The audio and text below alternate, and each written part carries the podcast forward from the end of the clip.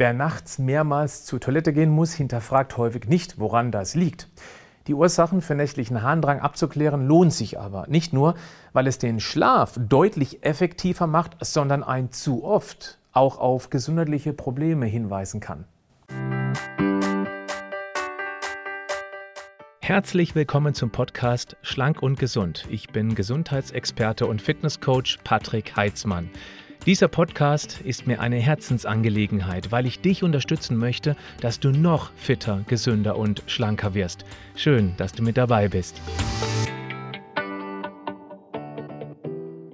Wie immer ist es so, dass ein zu oft verschiedene Ursachen haben kann. Hormonelle Veränderung, eine Blasenentzündung, was bei Männern deutlich seltener ist als bei Frauen, aber eben möglich. Dann bei Herz-Kreislauf-Krankheiten ist das oft der Fall. Bei Diabetes Typ 2 auch. Und natürlich bei einer Prostatavergrößerung. Genau um die geht es heute. Was ist eigentlich die Prostata? Sie ähnelt in der Gestalt und Größe einer Kastanie und befindet sich direkt unterhalb der Harnblase, umschließt die Harnröhre. Die Prostata besteht aus Bindegewebe, aus Muskulatur und vielen einzelnen Drüsen, die durch Hormone dazu angeregt werden, ein Sekret zu produzieren, das beim Samenerguss zusammen mit den Spermien abgegeben wird und für deren Beweglichkeit sorgt. Um das 40. Lebensjahr herum setzt bei den meisten Männern erneut ein Wachstum der bis dahin rund 20 Gramm schweren Prostata ein. Dieses Wachstum ist in der Regel gutartig und wird medizinisch als benigne, als gutartige Prostata-Hyperplasie bezeichnet. Diese fortschreitende Prostatavergrößerung ist dann zwar gutartig, aber nicht immer ohne Probleme. Die genaue Ursache für die Vergrößerung der Prostata ist nicht geklärt. Man weiß heute aber, dass nicht nur eine Ursache verantwortlich ist, sondern mehrere gleichzeitig. So ist eine der Hauptursachen die Veränderung des Hormonhaushaltes, insbesondere von Testosteron und auch bei Männern des Östrogens.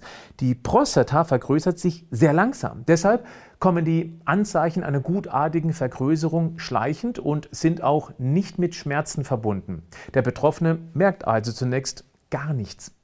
Aber auch wenn die Symptome unübersehbar geworden sind, arrangieren sich viele Männer mit ihnen. Oft kann es aber dazu führen, dass die Harnblase geschädigt wird oder eine Operation erforderlich wird, da die übergroße Prostata den Harnabfluss irgendwann völlig unterbindet. Daher ist die regelmäßige Vorsorge einmal jährlich ab dem 45. Lebensjahr ziemlich wichtig. Sie ist schmerzlos und unkompliziert. Die Kosten hierfür werden einmal jährlich von der Krankenkasse übernommen. Natürlich können wir Männer selbst sehr viel tun, damit das Risiko und vor allem der Kipppunkt zur bösartigen Vergrößerung drastisch reduziert wird. Besonders interessant sind hier Omega-3-Fette aus Fisch oder einer kompetenten Nahrungsergänzung. Achtung, da gibt es auch viele schlechte Produkte am Markt.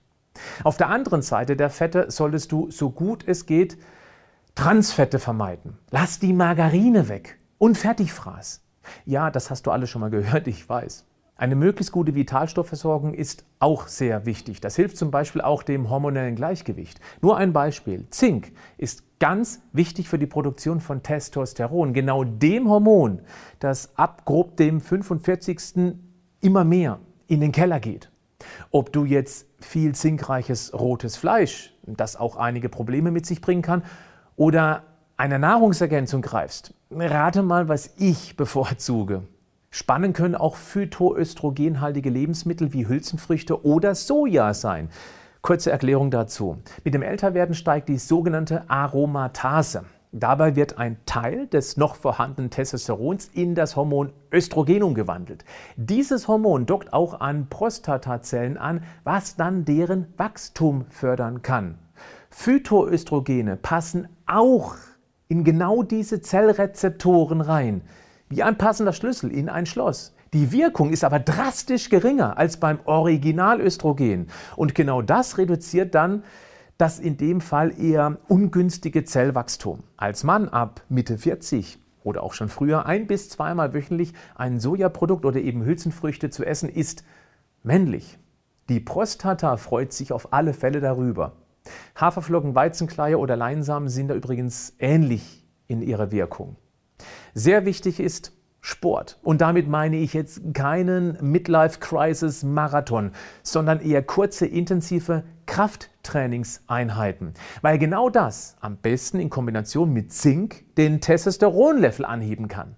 Das macht sich dann nicht nur an der gesunden Prostata bemerkbar, sondern auch am Stift, der da vorne hängt. Oder eben dann weniger hängt, sondern mehr, ach du weißt schon. Okay, komm, bleiben wir zum Abschluss beim Thema Sex. Sex ist das Beste, was du tun kannst.